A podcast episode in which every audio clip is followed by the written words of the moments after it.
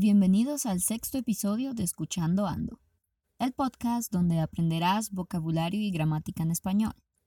Mi nombre es Jazz y seré la anfitriona de este podcast. Así que sin más, comencemos.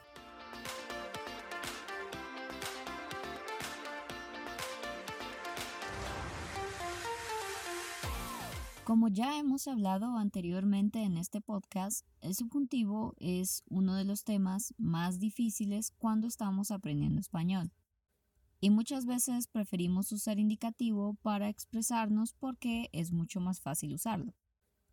Pero caemos en el error de olvidar usar el subjuntivo y el gran problema con esto es que mientras más avanzas en el español, más vas a necesitar el subjuntivo. Muchas personas que están aprendiendo español piensan que el subjuntivo y el indicativo se usa para las mismas cosas, pero esto está lejos de la realidad. Por eso, hoy te diré las diferencias entre el uso del indicativo y el subjuntivo, para que ya no tengas más problemas cuando quieras expresar algo y sepas exactamente qué tipo de frase u oración quieres hacer y qué usar. Vamos a iniciar con lo principal. ¿Cuál es la diferencia general entre el indicativo y el subjuntivo?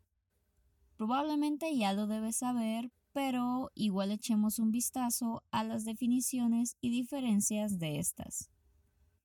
El indicativo se usa para expresar toda acción o hecho real, situaciones que son reales y se está seguro de que es así. Es decir, para todo lo que es una acción y se está dando información sobre estos hechos. Por el otro lado, está el subjuntivo que funciona de forma opuesta.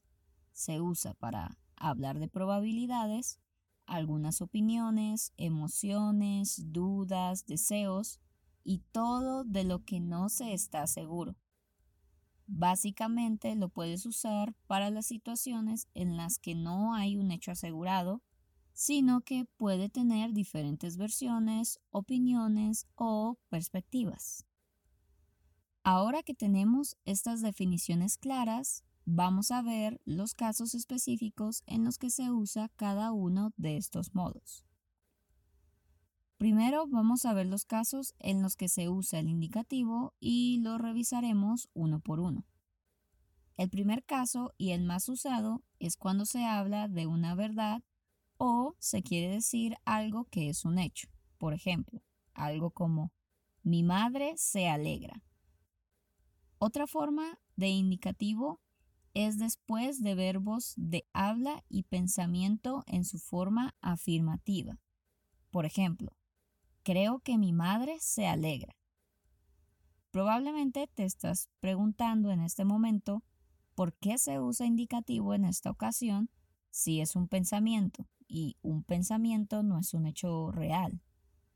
Pues en realidad sí es un hecho real. Déjame explicar un poco más. Cuando vas a decir una opinión, puede que la opinión no sea correcta, pero si estás diciendo una opinión afirmativa, es decir, con seguridad, entonces en español se toma como un hecho. Es decir, es un hecho que tienes una opinión sobre algo y tienes seguridad de esto. Así que, aunque tu pensamiento u opinión no sean correctas, lo que sí es cierto y sí es correcto y real es que tú tienes esa opinión y por eso se usa con indicativo y no con el subjuntivo como muchas veces se cree. Técnicamente, lo que más importa en esta situación es la seguridad que tiene la persona que da la opinión y no importa mucho si el pensamiento u opinión no son ciertos. Lo que hace que una opinión se convierta en una realidad si la persona que da esta opinión se siente segura sobre ella. Pero debes tener cuidado con esto. Solo funciona con opiniones afirmativas. Cuando es una opinión negativa, no se puede usar el indicativo. El siguiente uso que tiene el indicativo es después de las palabras cuando, mientras, hasta que, tan pronto como, si la acción es pasada o si es una acción repetitiva. Por ejemplo, dormí hasta que llegaste o me siento muy a gusto cuando hablo contigo. El último uso del indicativo es para describir a alguien o algo en específico que tiene unas características dadas, es decir, unas características que ya se conocen y se está seguro de ellas. Por ejemplo, sé de alguien que habla español y lo estoy buscando. Además de estos usos que ya te mostré, puedes usar algunas expresiones cuando usas el indicativo. Esas expresiones son creo que, pienso que, estoy seguro de que, es cierto que, está claro que, opino que, considero que y muchas más. Ahora veamos los casos en los que se usa el subjuntivo. El primer uso es después de verbos de habla y pensamiento en su forma negativa. Volviendo al ejemplo del indicativo, podemos cambiar la oración a no creo que mi madre se alegre. En esta ocasión, la opinión demuestra una duda, así que no se usa el indicativo sino el subjuntivo, ya que, como habíamos aclarado, en el caso de las opiniones lo importante es la seguridad con la que se dice la opinión. Entonces, podemos decir como regla general que cuando se habla de opiniones, si es afirmativa, se usará indicativo y si es una opinión negada, se usará el subjuntivo. Otro uso de subjuntivo es después de las palabras cuando, mientras, hasta que y tan pronto como, si la acción aún no ha tenido lugar o no ha iniciado. Por ejemplo, esperaré hasta que llegues o estaré a gusto cuando hable contigo. Son acciones que no se han hecho, pero se harán en el futuro. Otro uso del subjuntivo es para describir a alguien o algo que no se conoce, pero que tiene unas características especiales. Por ejemplo, busco a una persona que hable español. En esta situación no conoces a esta persona, pero sabes que estás buscando a alguien con unas características específicas. Un uso diferente del subjuntivo es con el imperativo en tercera persona del singular y plural en su forma afirmativa, así como la forma negativa de todas las personas. Como ejemplo, juegue o jueguen con la pelota. Y en negativo, no juegues con la pelota. También se puede usar el subjuntivo después de ciertas palabras que expresan deseo, esperanza, duda o sentimientos como ojalá mi hermano se alegre o quiero que mi hermano se alegre. Por último, también existen varias expresiones que acompañan al subjuntivo. Estas expresiones son es posible que, no es posible que, no estoy seguro de que, es probable que, no es verdad que, ojalá, espero que, es como si y muchas más.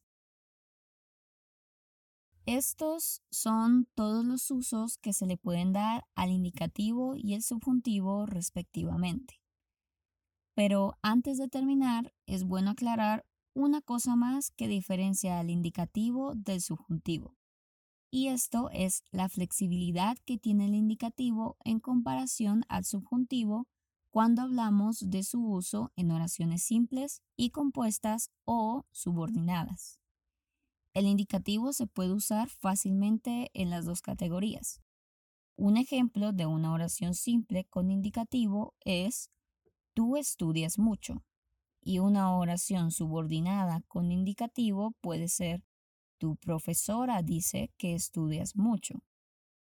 En este caso es un hecho que estudia la persona.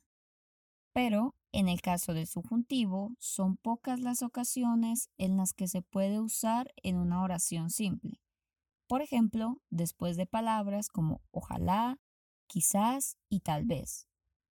Ojalá estudies mucho.